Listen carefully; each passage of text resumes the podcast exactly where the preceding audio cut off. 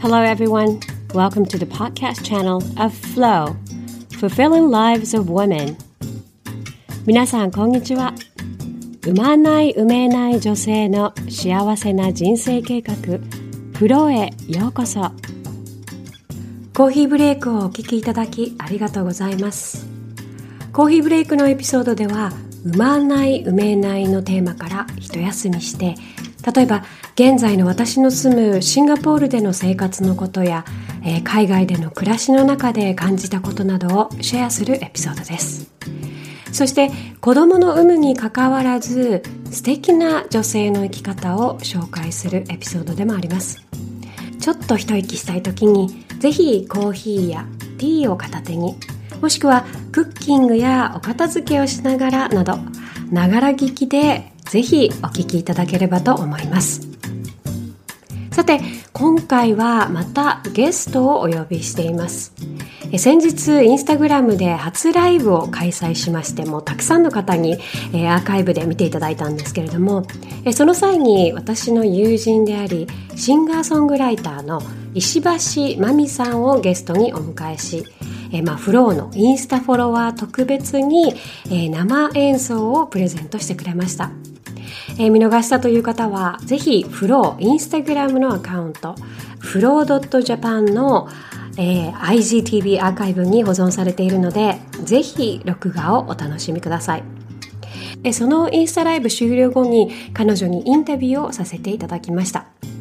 え彼女は幼少時代をニューヨークで過ごして、えー、10代後半で日本へ帰国し、まあ、スカウトがきっかけで芸能活動をされていたそうです。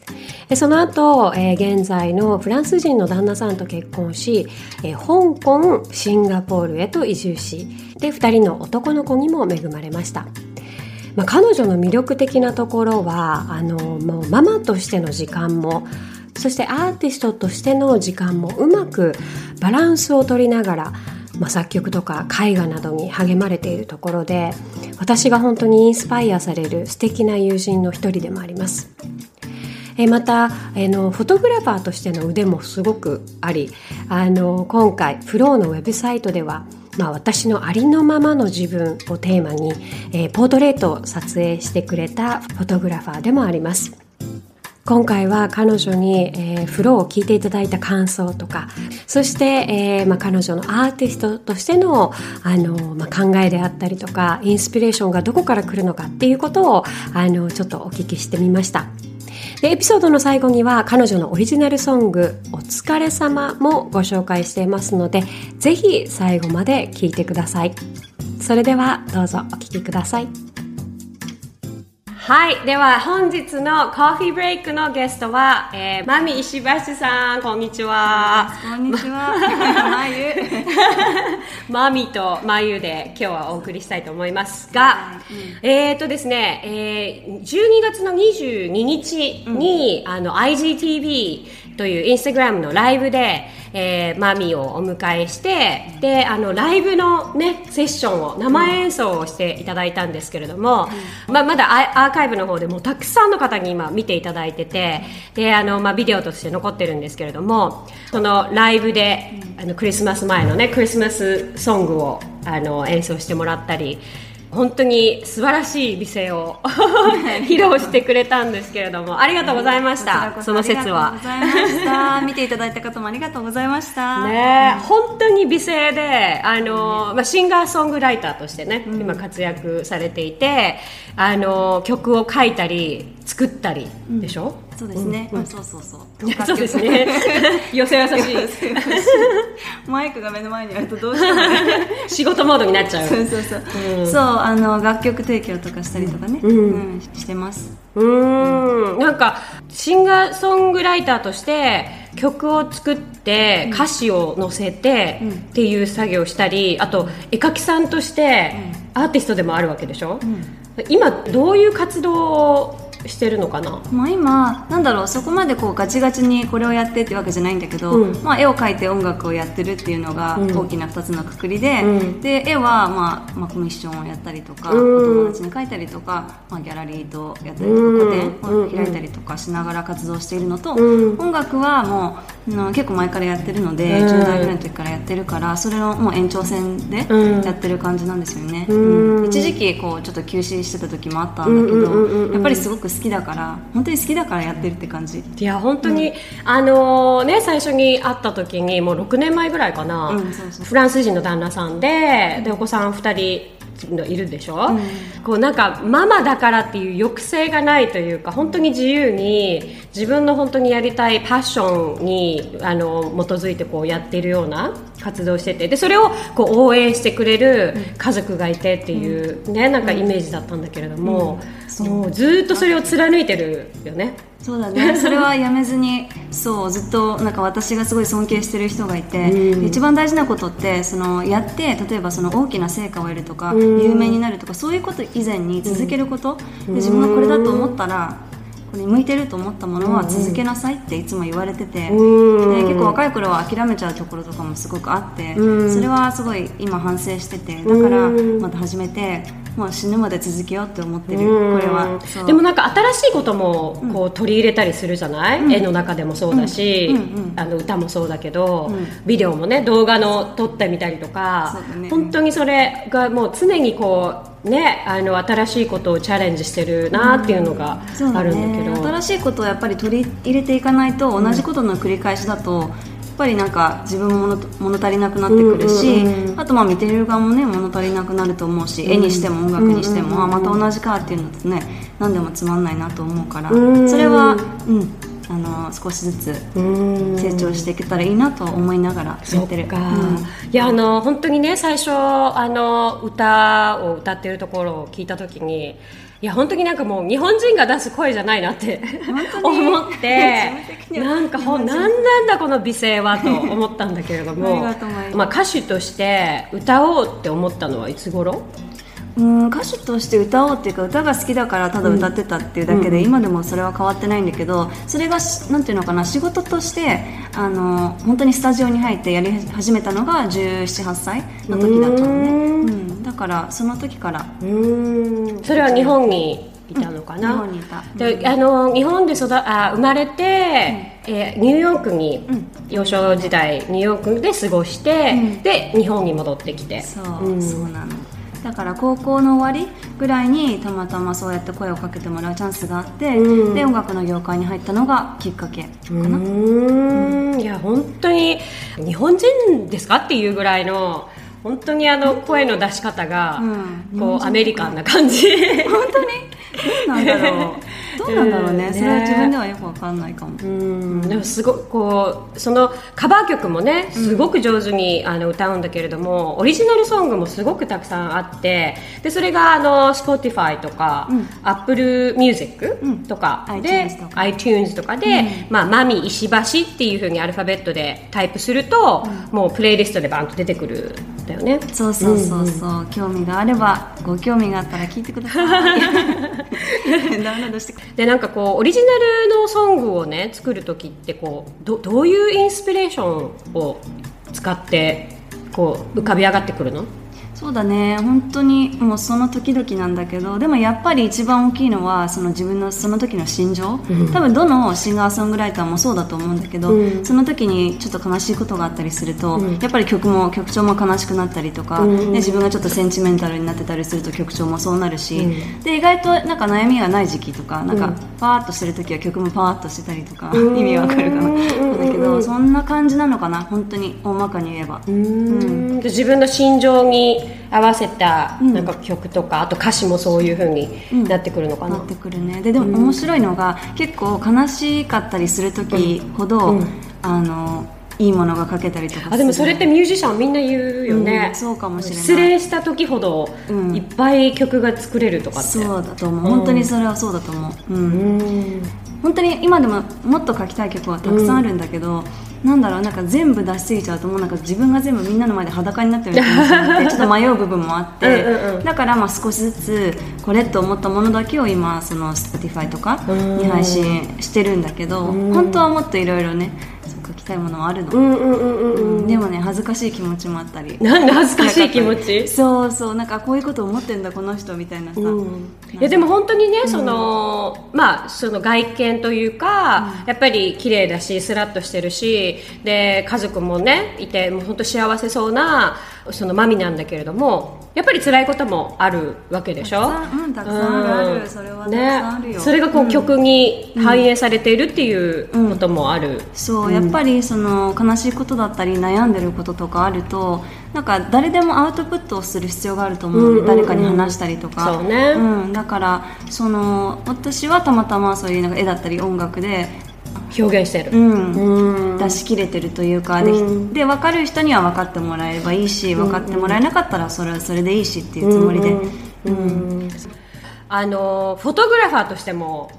好きなの。写真撮るのが好きなの。でもね、まあフォトグラファーっていう仕事ではないんだけど、うん。でもそういう機会があれば撮りますよって言って喜んで撮ってる感じ、うん。私。そうだよね、でそれでこうフローの,、あのね、ウェブサイトとかを多分見ていただいたら分かると思うんですけどもあのマミがね本当にあの私のもう爆笑してるような写真とか、本当にあの素の自分自分らしさっていうもう本当に私が飾らないあのスタジオで撮ったようなものじゃなくてあれも家で撮ったんだよね、うん。自然光でね。自然光で。で家で撮ってでマミにもう爆笑させてもらってでそれをこううまくもうキャプチャーしたものが今あのフローのウェブサイトの本当にあの最初のねカバーフォトとしてあの使わせていただいてるんですけどで最初ねこういうコンセプトで、まあ、フローというねう産まない産めない女性の幸せな人生計画っていうもので作ろうと思ってるんだけどってこう話をした時、最初どういう印象だった？どう思った？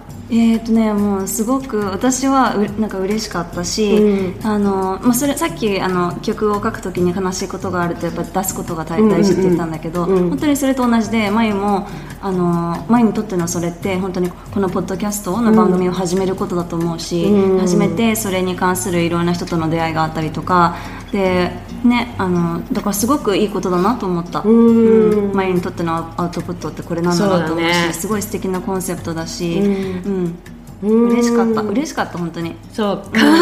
応援したいと思ったし、うん。なんかますますなんだろうななんか前のことを知れた気もしたし、うんうん。ますます前のことが好きになったし、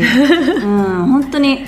それは心から思ってること。そうかありがとう。いやなんかねそれでこう,、まあ、こういうね写真を撮りたいんだけどって、まあ、伝えた時になんかどういう撮影がいいなとかっていうのは自分の中でこう心の準備というかどういうものを撮りたいとかっていうのはあったのかな、うん。結構ね話してる最中にも湧いてきたものなんだけど、うん。やっぱりその素を出すっていうかすなんだろうなこうキメキメな写真もすごい眉は眉すごい綺麗だからなんか本当にフォトジェニックだと思うのね 眉のことをいつも言ってるけど。あのーだから決め決まったこう司会をしてる写真もすごくいいんだけどそうじゃなくてもっといい意味でま眉を崩したいと思ったの、そう。もう笑って自然の自然光の中で笑ってっていう、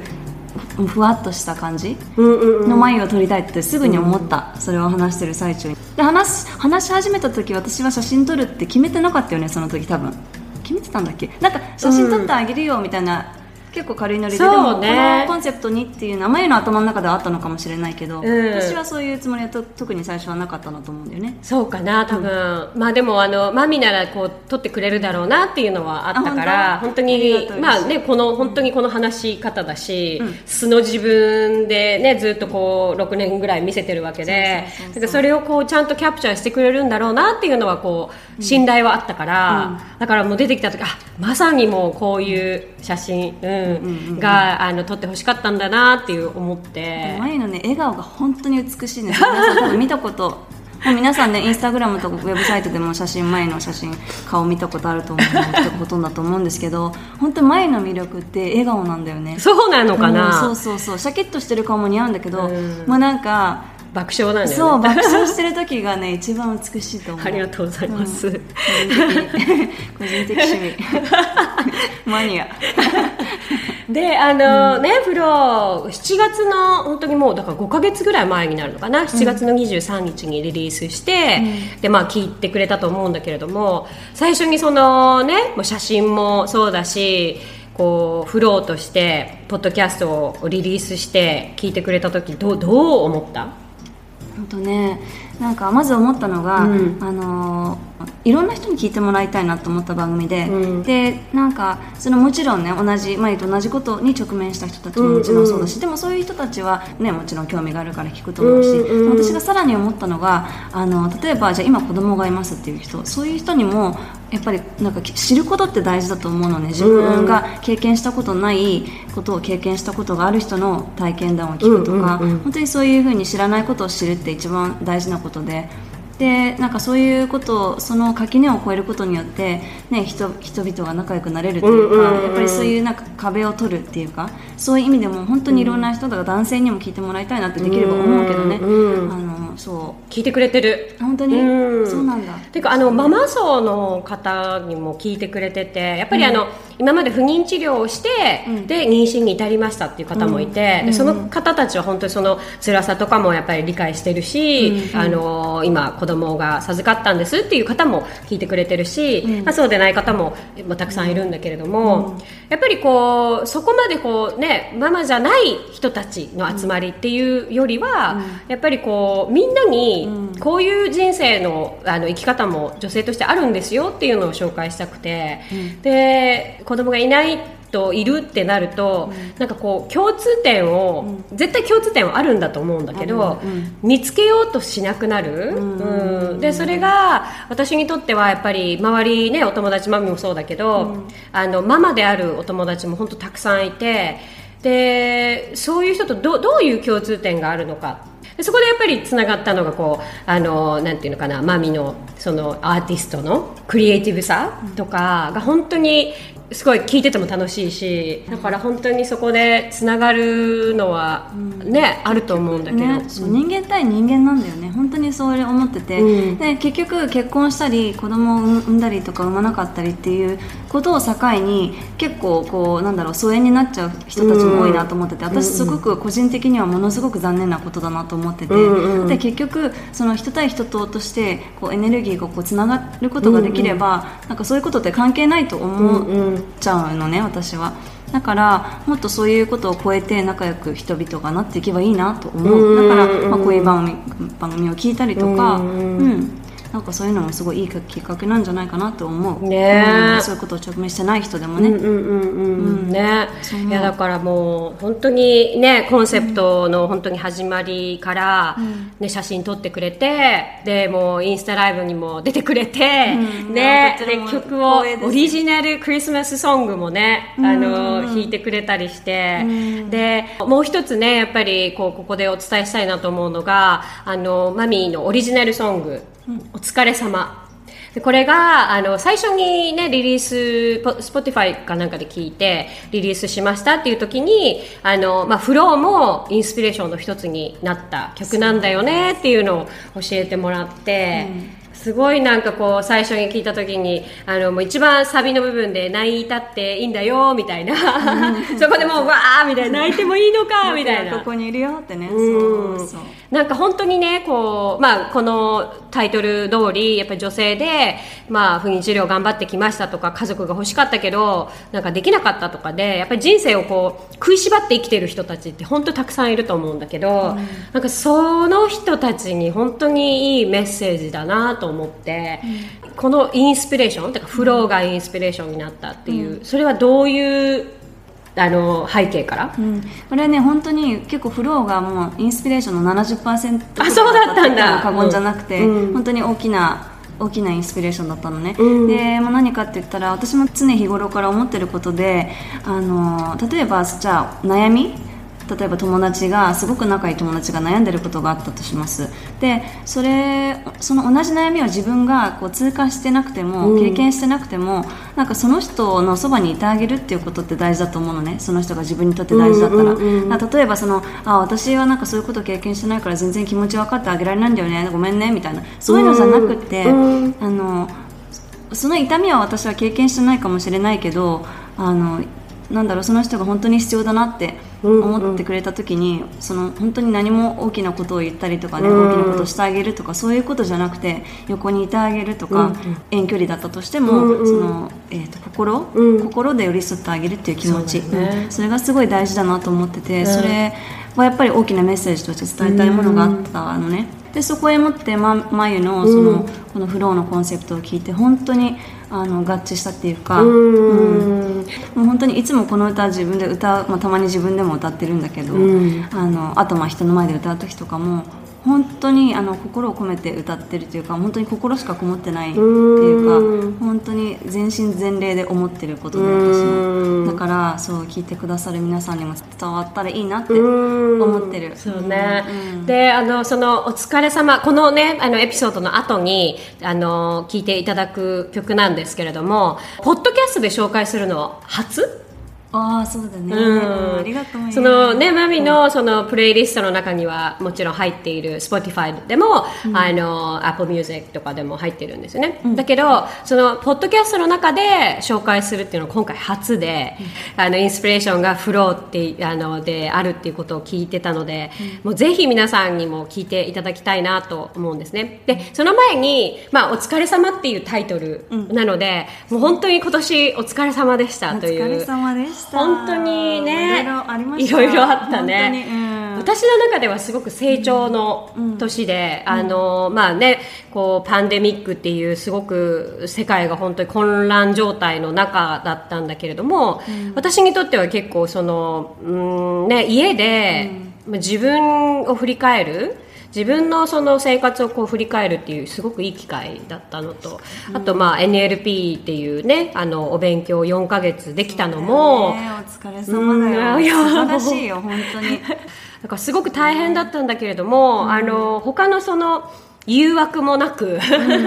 で、こう集中しないといけないものに集中できたなっていう年だったんだけど、うん、マミはどうだった？そうだね。なんか私も、うん、あの成長というか多分いろんな人が思ってることかもしれないけど気づき、うんうんうん、多分これこの今年思ってる人世界中に多いかなと思ってて気づきっていうのがあって、うん、やっぱりその今まで見えてこなかった大事なものとかなんかね、そばにいて支えてくれてる人の大切さとか、うん。うん、あの改めてやっぱり分かるようになるし、ねうん、まあ、あとそうだね。でも成長もあるかな。なんかなんでかって言ったら今までこう外で当たり前にやってたことができないってなった時に、うん、じゃあ自分でやるしかないっていう考えになるし、うんうん、そうするとその自分でやる技術を身につけるというかいや本当そうね。ね。だから本当にそういう意味では眉のように成長もあるし、気づきもあるし。まあ、2021年はもう少しもう少しそれをこう活動にこう向けられたらいいなと思うけど。でも本当に、うん、あのいろいろあったけどね、別に無駄なことってないってよく言ったもので、うんうん、いや本当そうだよね。何かになるかなと思う、うん。うん、ね、うん、本当に家でできることって結構あるなって。ある。そう、ね、本当にそうなんだよね。本当に本当に。ポッドキャストもそうだけれども。ね。ねこうやって配信できるっていうことが本当にそれがどこでもできるようになって、ね、世界中に本当に人の人とつながれるって本当すごいなと思ってすごいすごい本当にそれはもう、まあ、来年もだから本当引き続きね、よろしくお願いします。よろしくお願いしますだよね。頑張ってね。ね、いやありがとうございます。ね、じゃあもう今年本当にお疲れ様でした皆さん。様でした。ではぜひあの、えー、石橋真美さんの、えー、曲お疲れ様を聞いてください。それでは皆さん、良いお年を。良いお年をお迎えください。Happy New Year! Happy New Year! Bye! 流した涙の行く末乾いた心の大地を潤せ泣いたっていいんだよ僕がここにいるよ離れた君に送るメロディー。今日はどんな日だった？君は黙ったまま。もやがかかった。日だったんだろうな。もう十分頑張った。君にかけたい言葉。力になるよ。なんて容疑さだから。君を持ってるよって。は君のそばにいるよって。だから Just free your wings on me 流した涙の行く末。乾いた心の大地を潤せ。泣いいんだよ。僕がここにいるよ。離れた君に送るメロディー。もう休んだらいても聞かないんだから。気丈に振る舞う君も愛しいけど人知れず。立ち止まる君によかったら寄り添わせてよ。ただ大切だよって。たとえ君のヒーローになれなくてもいつも。You know you're not alone 流した涙。の行く末乾いた心。大地を潤せ泣いたっていいんだよ。僕がここにいるよ。離れた君に送るメロディー。できてもできなくても君は君で変わりなくて。ありのままの君の代わりなんてどこにもいなくて。ただそれを分かってほしくて。した涙の行く末乾いた心の大地を潤せ泣いたっていいんだよ。僕がここにいるよ。